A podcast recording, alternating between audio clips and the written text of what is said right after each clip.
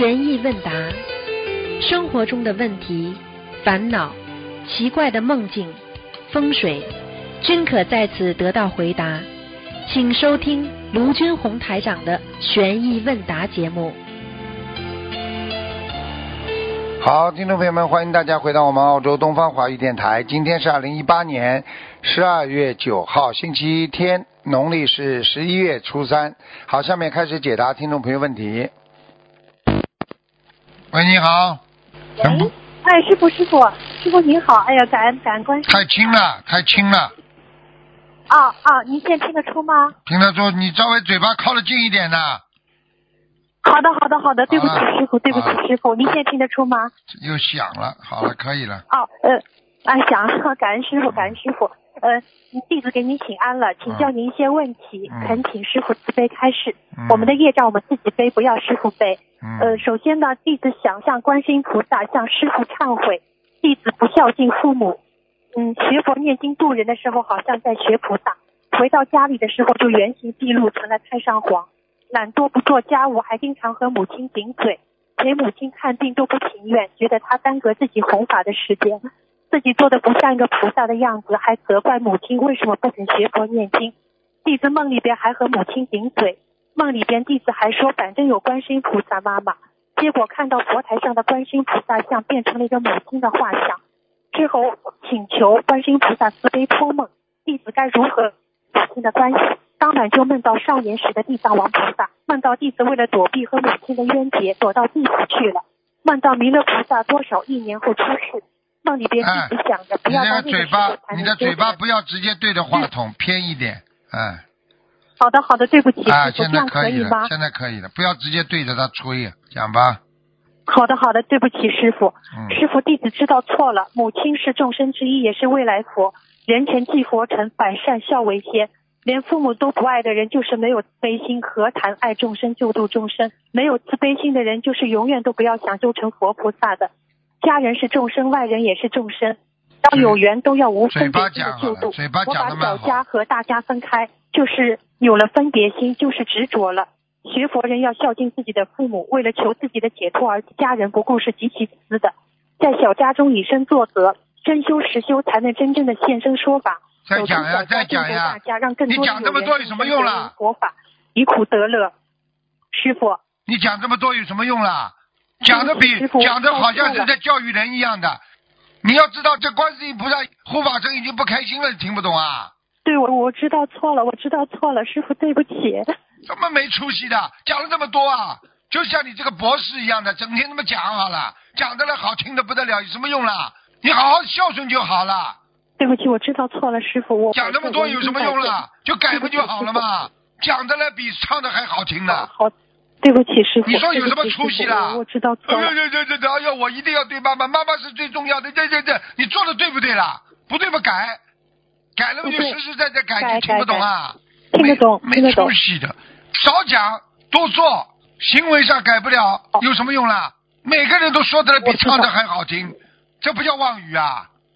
对对对，没出息的。我错了，师傅。我告诉你，已经警告你了，观世音菩萨的形象已经变成你妈了，这个就是应验了。我过去曾经讲过个预言呐，一个人对着自己的妈妈非常不好，我讲这个故事你听到过不啦？听到过的。后来说你家里就有我在，观世音菩萨跟他说，反穿衣服的、反穿鞋子的就是我。他儿子说啊，是原来菩萨在我们家里啊，啪啪啪跑回家一敲门，他妈妈看见他怕的，吓得他鞋子反穿，衣服反穿，他才知道观世音菩萨在提醒他，你现在不一样啊。是的，我错了，师傅。像真的一样的修心了，修心连自己母亲都不能忍耐，你还修什么心啊？嗯，对我错了。没出息，少讲多做，听不懂啊？听懂了讲的来好听的不得了，像他妈唱歌一样的。你不知道你师傅啊，刚正不阿的我，嗯，坚强一点，改了不就改了？讲的来理论一大堆了，理论一大堆，怎么会像你这种刚刚讲的这么好的理论一大堆，你怎么会不孝顺的啦？你就不应该这么不孝顺。你理论讲的越多，你业障越重，因为你知道了还要犯，这叫明知故犯，听不懂啊？听懂了。好了，对不起，师傅，我改。没错。师傅，之前问答节目当中，如果今世无法登上法船，可能要等到五十六亿年以后弥勒菩萨下世才能够得到解脱。弟子这次也是梦到这个信息。关于这个问题，请师傅再给我们慈悲开示一下。佛经上因如为果今世修讲过的不，成的话，要到五十六亿年以后，对啊、五十六亿年，你知道什么时候了？下一个星球了呀。很久很久。菩萨讲的是哦未来呀、你想想看，五十六亿有这个星球还在不啦？五十，弥勒菩萨重新再下来的话，那是一个新的世纪的开始啊！哦，五十六亿年，你想想看，五十六亿年呐、是的，想想看啦，你哪有机会啊？你这辈子不修成的话，你完了，我告诉你啊！是的，师傅，这个也是菩萨点化我了，你想想我知道看错了，。五十六亿年，未来佛降临人间，普度众生，很多人就问了，那这个地球还在不在啊？听不懂啊？嗯，佛经上有记载的，对不对啊？对，很多人说，过去科学家说，地球将在三十五亿年之后就消亡了。是，你说说看哪有啊？是，是的，现在知道吧？未来弥勒佛，未来弥勒佛在降临人间的时候，还有谁啦？还有你师傅啦？还有你啦？谁知道你是谁啊？你是不是变成一个动物都不知道了？是的，想一想了，人间真的很苦的。你想想看，你看看兜率天，他是欲界的第四天，释迦牟尼佛在成佛之前，对不对？他是从兜率天降生人间成佛的。那你按照道理说，兜率天也是属于欲界吧？对不对啊？嗯，他也是有痛苦的呀，但距离人间也不算太远。那么这里说的弥勒净土，这时间和人间的不同，嗯人间四百年，兜率天只是过了一天呐，所以你算起来五十七亿哦年在兜率天，也就是很短的时间呢，明白了吗？哦，明白了，但是，人间就苦啊，人间就苦啊苦啊，你都不知道等到弥勒佛再下来的时候，我们在哪里呀、我们有这个机缘在跟菩萨学到佛法吗？都不知道了，嗯，明白了吗？是的，师傅。好了。师傅，我在帮同修问一些问题，请师傅慈悲开示。呃，第一个问题，已经许愿一世修成的同修，他最近看了一个娱乐的节目，另外一另外一个同修马上梦到这位同修在播放阿弥陀佛和爱情主题混合编曲在一起的歌曲。另一位许了一世修成的同修，有几天喜欢上了看今日头条的社会新闻，马上有同修梦到这位同修看的白话佛法书当中变成了游乐场的内容。请问师傅，对于想一世修成的同修来说，是否气场的纯净度非常重要？对师傅慈悲开示。完全重要，纯净度非常重要。其实你说一世修成，已经不是人间的人了，你就是法过了法师的生活了，你根本对人间要不闻不问了。不要随便修啊！我从来没叫你们许愿一世修成的，你们查到我所有的资料有没有？对不对啊？嗯我指的一世修成是希望你们啊、呃能够有这个意愿，但是不要叫你们许愿的，听得懂吗？目标我讲给你们哦听了，你们很多人说，哎呀，我一世修成，你修得成不啦？要干净的不得了啊，杂念都不能有啊！哦哦哦哦，哦，听懂吗？明明明明白了，师傅嗯，懂了懂了懂了。就是如果真的已经许愿了一世修成的同修，真的是要非常非常的精进，非常的努力，了，非常精进，非常努力，几乎。几乎把人间东西都要放下了，明白了吗？我明白了，师傅。像你这个孩子，我举个简单例子，像你这孩子学历这么高，哦哟，人们又长得漂亮，各方面的，哦哟，条件好的不得了。你看看你一辈子到今天，你怕过谁呀、你现在还知道怕佛法，怕师傅，你过去怕过谁呀、天不怕地不怕的，我说对不对啊？是的，师傅。牛的嘞，不得了的。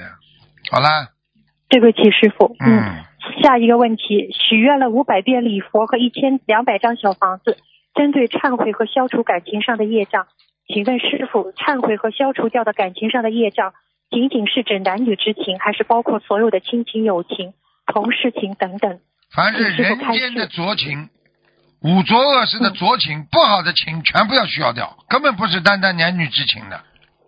明白了，师傅，明白了。嗯，呃，如果是梦到的和感情有关的要经者，是否能够计入许愿的一千两百张的小房子当中？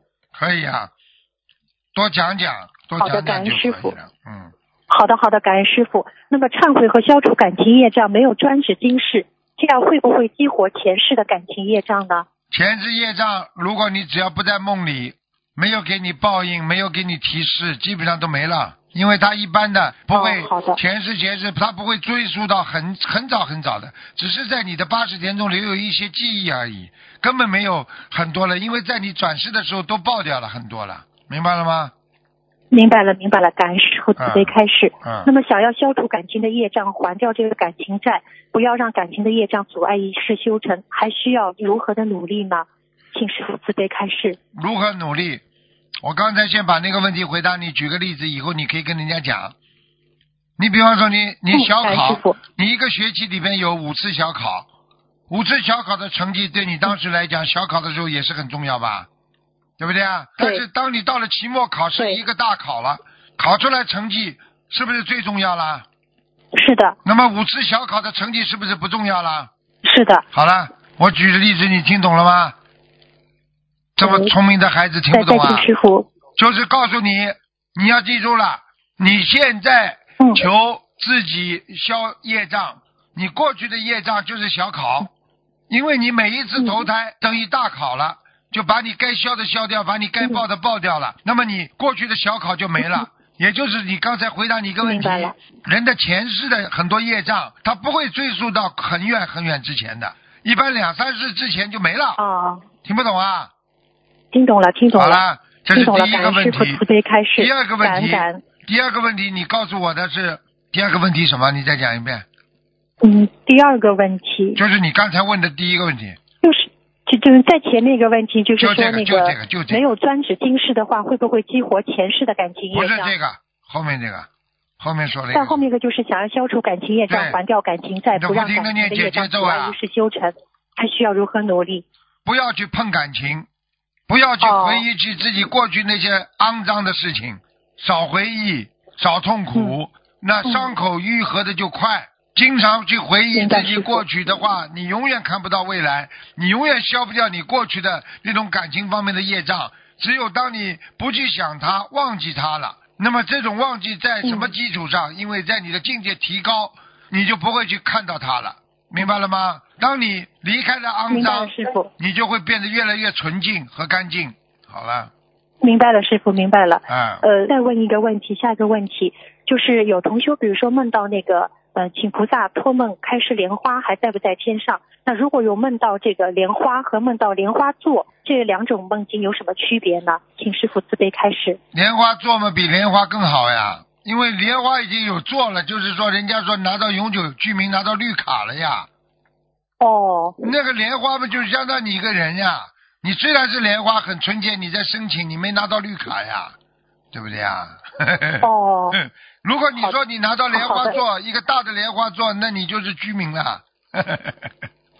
哦，那你就是在天上如果在世的同极乐世界，你拿到莲花座的话，你看看哪个佛没有莲花座的？就是一朵莲花。是的，师傅。那如果在世的同修他梦到莲花座的话，这个是代表什么呢？代表什么？首先看是不是他的座。他看到人家的座有什么用啊？是的，师傅。是的，师傅。嗯好的，好的。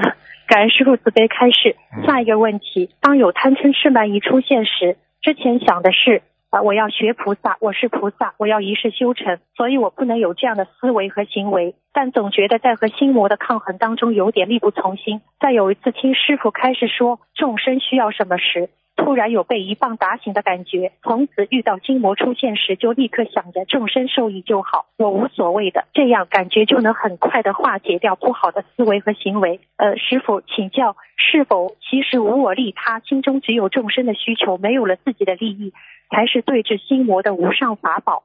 请师傅慈悲开示。是啊，你的小丫头现在才谈到正规的东西啦。心魔它是什么？你只要有佛就有魔呀，明白了吗？这个世界、这个宇宙空间，它本身就是具有阴阳两极的嘛。为什么叫有阴阳啊？你有阳就会有阴啊，你有男人就会有女人呐、对不对啊？一样道理啊。这个世界上一切都是阴阳两极合合而成的。所以，当你要克制心魔的时候，你就必须阳光灿烂，你的心中佛光普照，哦，你才能克服住。哦实际上，红血球和白血球它都需要存在你身体当中，它来保持一种平衡的呀。嗯但是你红血球多了，你就哦压制白血球了呀。白血球多的话，你可能就生病了呀。听不懂啊？嗯，听懂。啊，啊好的，好的，感恩师傅啊慈悲开示。嗯呃，下一个问题，嗯、同修梦到听师傅说，释迦牟尼佛是菩萨中重要的佛祖，他的分身现在已经回来了，意念是回到天上莲花台了。后来接着师傅说，以后天下闻到佛法的越来越少了。师傅在梦里的开始当中有一句话说，女人的头发太长会有寒气，请师傅慈悲开示，这个梦是什么意思呢？是啊，女人的头发，你看看佛陀当年讲的，为什么不让女人剃度啊？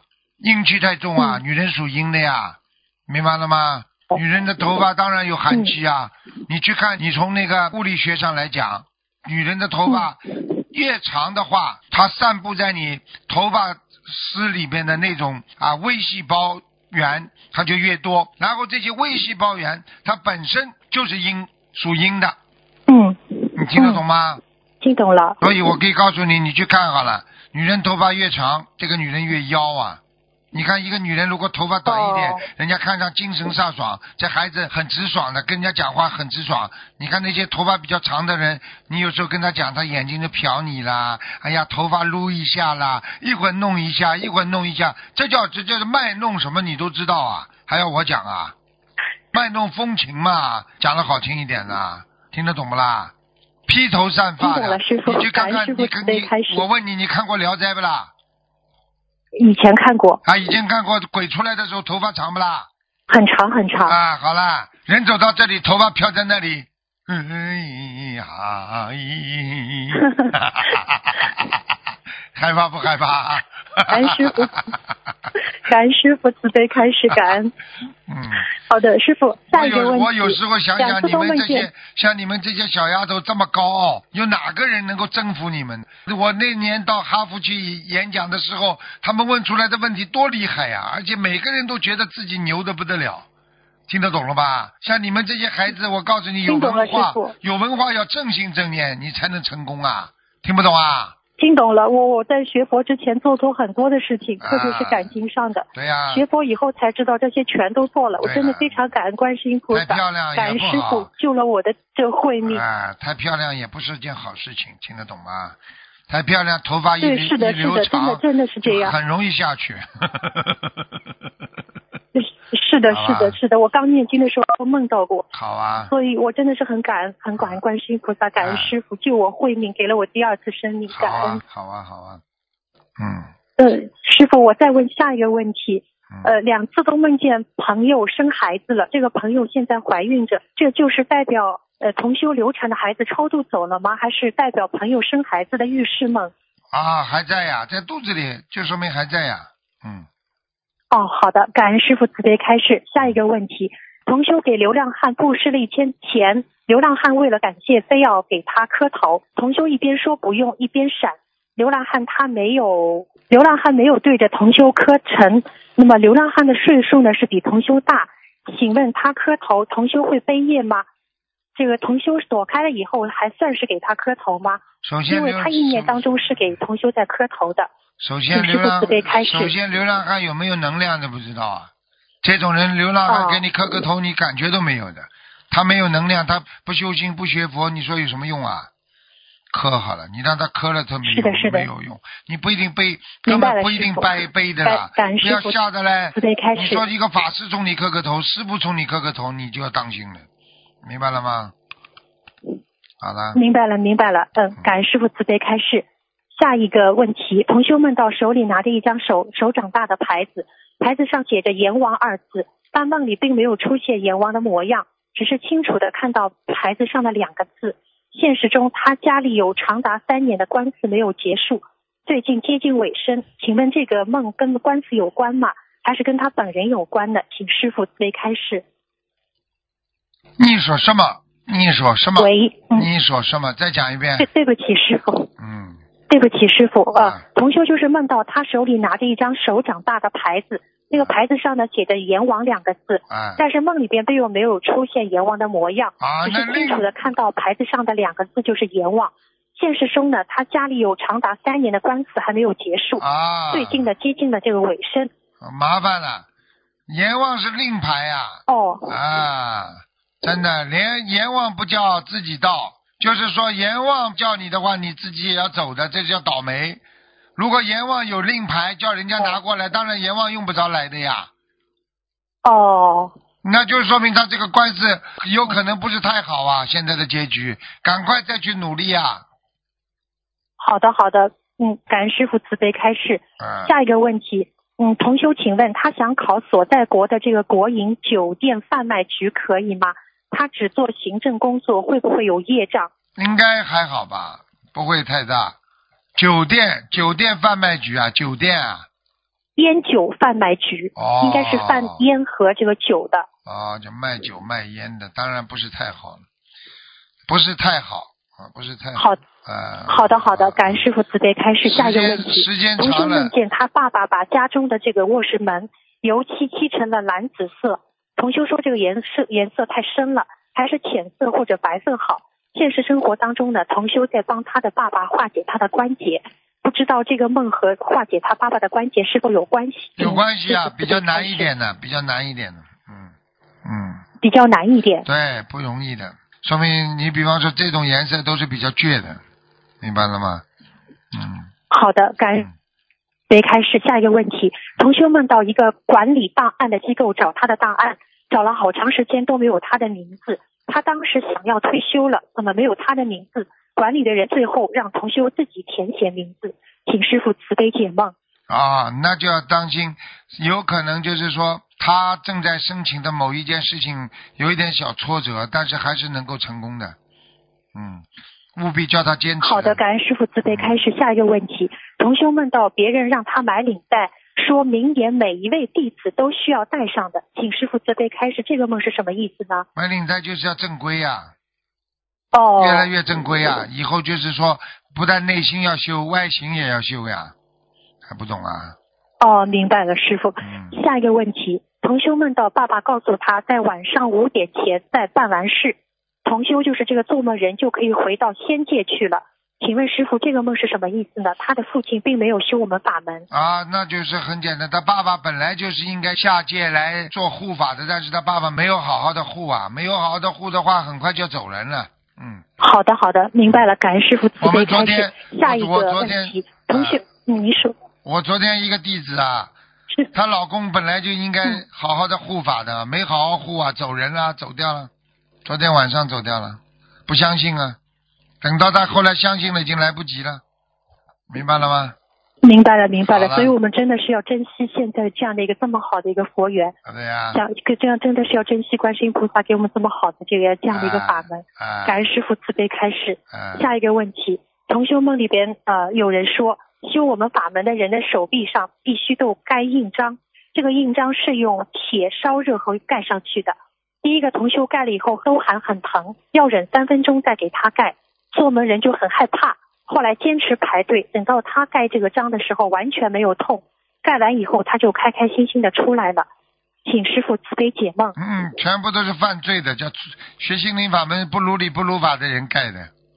呵呵呵呵哦，呵呵呵呵嗯明明白明白了，师傅明白了，嗯 感恩师傅慈悲开始。嗯下一个问题，有一个人经常在我们学佛群及朋友圈发卖东西的广告，同修发关于敛财的开示，他还造口业。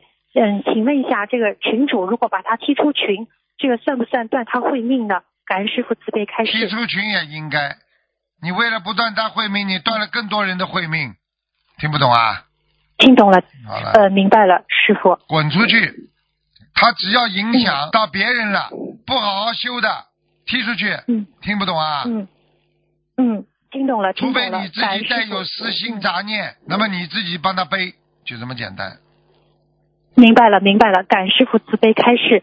呃，然后我再带同修分享一段，呃，如果有不如理不如法的地方，请观世音菩萨和师傅慈悲原谅。他自己的业障他自己背，感情用事，差点陷入敛财陷阱。同修有一位关系很好的佛友朋友，那个佛友靠做买卖为生，起初给同修打电话说他家急用钱，让同修买他的木耳，同修当时拒绝了。因为师傅有过开示，同修之前不能买卖，不能有金钱来往，如果有金钱来往就属于敛财了。又过了挺长的时间，有一天中午，他又给同修打电话，说现在和一家公司签合同，促销化妆品、洗衣粉之类的东西。可同修说这一回你不能拒绝我吧，都是生活当中的常用的必备品，用不了多少钱。当时同修看他生气了，心就软了，于是就随口说了一句：“师兄您别生气，等哪天我有空多买些吧。”放下电话，同修心里就忐忑不安，买吧怕练财，白学佛了。不买又怕失去这份友情，自己真不知道该怎么办好。于是到了晚上睡觉，大半夜四点多钟的时候，同修就做了一个梦，梦见护法神把他带到一间房子，屋子里有个板床，还有个当差的专管这个屋。他一进屋，那个人就把他绑在了这个绑船上，他躺在绑船上一动不能动。这时候就见旁边的护法神把那个卖东西的佛友带来了，瞬间佛友的脸上就开始长黑色的印记。不一会儿，他的脸就长满了一块一块圆形的印记，变成了黑脸。然后差人从佛友的手中拿过一条红色的裤子，给同修穿上，边穿边对他说：“你虽然没有买他的东西，但是你意念买了，你成了他的帮凶。因你念佛念得好，脸上有光，暂且不让你脸上长黑气。你要你要好好的反省，你要好好的反省。”此时躺在板床上的同修伤心的痛哭了。哭醒了，同修知道自己犯罪了，于是早上八点钟，他向观世音菩萨忏悔。他问观世音菩萨：“梦里穿红裤子是怎么回事？”他一下子想起师傅曾经开示过，红色就像过马路时的红灯一样，见到红灯马上止步。所以这个梦很明显的告诉他，马上停止与这位买卖佛友的来往，否则会断了慧命。他向观世音菩萨忏悔无知，为了友情而丢弃佛法。他将他的这个经历分享给所有的师兄，请各位师兄引以为戒。师傅是否就是像这样的这种敛财的这种意念行为，现在就是在末法时期都是非常非常严重的这个造业的一个呃因缘呢？请师傅慈悲开始。报应报的重了，明白了吗？报业报的重了。报业报的非常重，明白师傅，嗯，也也是就是请嗯多位师兄都能够引起这个重视。现在末法时期，这个敛财是千万千万碰不得。我告诉你，我告诉你，他现在他现在已经厉害了，现在已经厉害了，明白了吗？现在已经是的，是的，越来越紧了。你反正有个意念，你都要出事情的。好了。是的，是的，感恩师傅慈悲开始。师傅您再骂骂我，再指点我一下。我我真的想好好的修，跟着观世音菩萨，跟着师傅回家。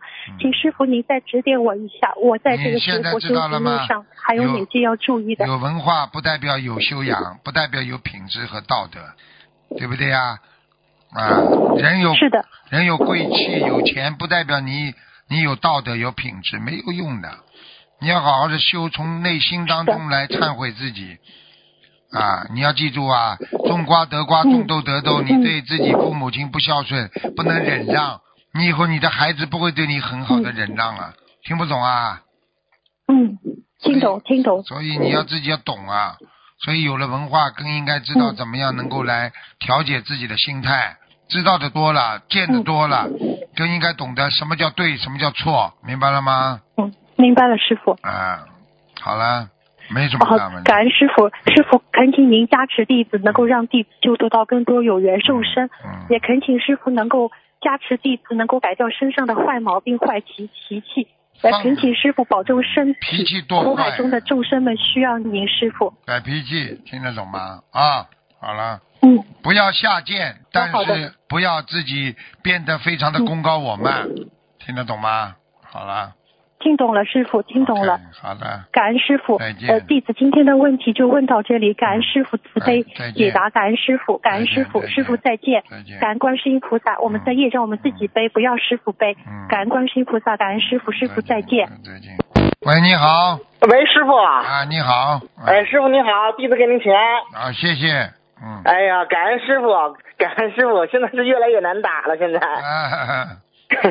感恩师傅啊！今天弟子呢帮助同修问几个问题，师傅啊，请问师傅，师傅曾经说过，人道具有灵体和肉体，而畜生的灵体是固定的，不是人的智慧的那种灵体，不是圆形的灵体。呃，那如果投胎又做回了人，智慧的灵体就回来了吗？师傅？智慧的灵体不一定回来的，因为你刚刚从畜生道变成人的话，你嗯这个人就呆呆的像动物一样的活着。为什么有些人刚刚从动物回来之后发傻了、发呆了，脑子没有嗯智慧啊，不转弯呢？这个东西嗯根本没有人的智慧啊，听不懂啊？啊啊，明白了，明白了，就像动物一样。活着，有些人啊，你哦看有些人真的不动脑，一辈子在人间活着的。好了，嗯啊，感恩师傅。那师傅晚上睡觉前很安静的时候，觉得自己有耳鸣现象，是身体方面出现了状况了吗？师傅，当然了，肾脏不好了呀，肾脏不好哦。啊，腰不好了呀，嗯哦，是是是是是，嗯，师傅您说的对。嗯 哎呦，嗯，感恩师傅嗯。那师傅啊，弟子给您讲一个我最近在弟子身边发生一件事吧。师傅您稍微休息一下。嗯啊、怎么说呢？就是师傅原来经常教导我们是什么呢？嗯、吃亏就是占便宜，你占便宜就是吃大亏。弟子呢有一位同学，呃，是非常要好的同学，呃，有一个很完美的家庭，呃，父亲呢是一个施工队的小包工头，母亲呢开了一家茶叶店，然后呢生活呢一直过得是非常好，非常美满。但是呢，他的母亲呢，就是我那位阿姨，她是怎么呢？她呢在网上就是看到了一个，就是像一个融资投资平台一样，就是把钱投进去，然后呢，他就会给他返利息，返利息。一上来呢，他就抱着试试看的那种态度，投了个几万块，但是呢，回报也拿到了几万块钱，他就想，哎呀，发现了一个特别，就是说特别好的生意吧。然后呢，他就背着我的同学，背着她的老公的情况下，把他的那个房子全部抵押贷款，然后呢，从银行借了将近有三百多万，然后呢，全部投进去了。投进去的没几个月，这个平台就崩溃了。然后呢，他的下线呢拿不到钱，就把这位我这同学的他母亲就是举报了，然后呢就直接就关进到监狱里去了。你你说我同学也请了关系，烦了人，他就就是出不来，而且嘛，法院又不判他，就一直在监狱里待着，已经待了一年多了，师傅。哎呦，哎呦，哎，现在知道了吧？是师傅，现在知道了吧？贪呢？真的不能贪呐。啊，一贪那么白关一年多？我告诉你，因为这种法院没碰到过这种事情，是，他也不知道怎么判，明白吗？，对对啊，，对，他那法院说那个国家政策也不知道怎么回事呢，就是不知道怎么办，正在等国家的政策。那我同学问那怎么办呢？那就在监狱待着吧。一判现在已经在了待了一年多。前两天我打电话问他怎么样了，还在里面关着呢，出来都不知道什么时候能出来。哎，哎真的是不能贪呐、真的是师傅啊，真的是不能再贪了呀，哎真的是。你讲话语气稍微改一改，好像像师傅在贪一样。是我叫你，不能是师再贪了，傅。听得懂不嗯啦？对对，真的是师傅，您说的对，真的是就是告诉那些佛友啊，还有一些不相信，真的是不能再贪了。贪之后，你不知道什么大劫来了，真的是一下就傻掉了。啊然后我现在这个同学，他也是。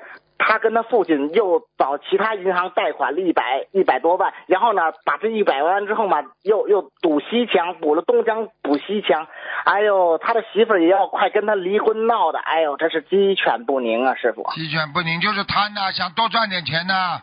啊，对对对对，啊，嗯，哎呀，真的是，哎，好好努力吧。你还有什么问题啊？感恩师傅请师傅稍等一下。Hello，师傅你好。你好。呃，弟子给师傅和观世音菩萨请安。嗯呃，我梦见师傅很累，非常的累。嗯呃，请师傅早睡和嗯，保重好身体。谢谢你嗯、请观世音菩萨保佑师傅和保佑每一个人。啊。你呃现在国语讲的好啦，对不对？耶是不是啊？耶，我在学。你要教教他英文的。你这个老，嗯你这个老公英文一塌糊涂啊。嗯。我教他吧，他他不愿意。不愿意学啊，不愿意学啊。耶，你要跟他教教他讲的，他会听讲耶。他会听是吧？不会 Yeah 讲，不会讲他会讲一点，like 啊，一点点。呃。跟他一样。和我一样呀，和我一样。啊 OK，OK like yeah，和我一样。嗯，好，再见了再见了，呃感恩师傅呀啊，再见，师傅再见拜 care。拜拜拜，感恩师傅，今天弟子没有问题了，请师傅保重好身体。再见再见。喂，你好，台长你好，你好，你好，你好。台长没有时间聊啊。没有时间聊了，你你快讲吧。啊，台长，如果申请拜师啊，没有有没有法会的时候可以申请先吗？没有法会什么？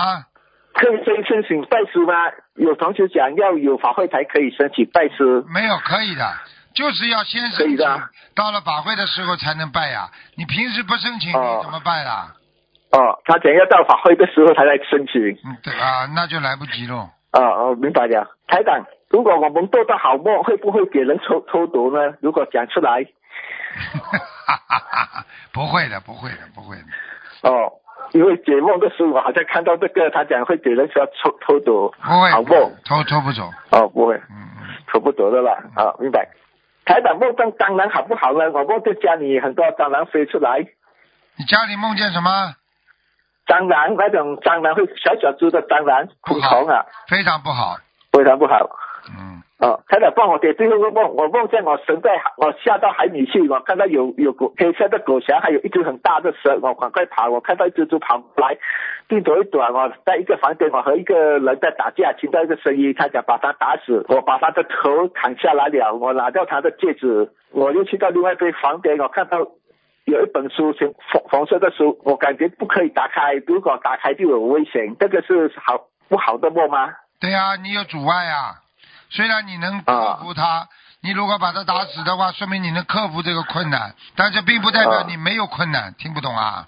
嗯，是这样，不是很好了。台长，佛陀的时代，如果他佛陀出来那个时代发言是人家说什么，他就是什么吗？你说什么？没有佛陀那个时代啊，他他出来发言啊，人家给他食物啊，是给荤的他也吃吗？哦，给荤的佛陀也吃不吃啊？嗯，啊，那个时代，他佛陀那个时代，首先我不知道，我不能乱讲。第二，我想佛陀当年他能够教育别人啊，啊。这个这个随缘啊，或者他可以跟别人说啊，我们吃素，啊。因为吃素本身也是佛教的一种嘛。我相信啊。人家硬要给的话，佛陀也不一定吃的，但是至少说啊。他可以跟人家生说，如果有叫人家供养斋的，这完全可以讲的。我相信，啊。我相信当年佛陀应该是吃素。啊，嗯，吃素是吧？啊，哦，明白了。台长帮我讲一下剧场小良计，小良计你呀、你蛮好啊，啊，你好好努力了。我是嗯我对不起不好哦。啊，你自己修的不好嘛，就是因为你自己不懂得怎么样怎么样能够啊进步啊，进步是什么呢？第一要好好的学，学什么呢？学白话佛法啦，平时做人经常要想到我是菩萨啦，就是这样，明白吗啊？好吧，啊啊，明白了好，感恩台长。好，再见再见。好，听众朋友们，今天因为时间关系呢，我们。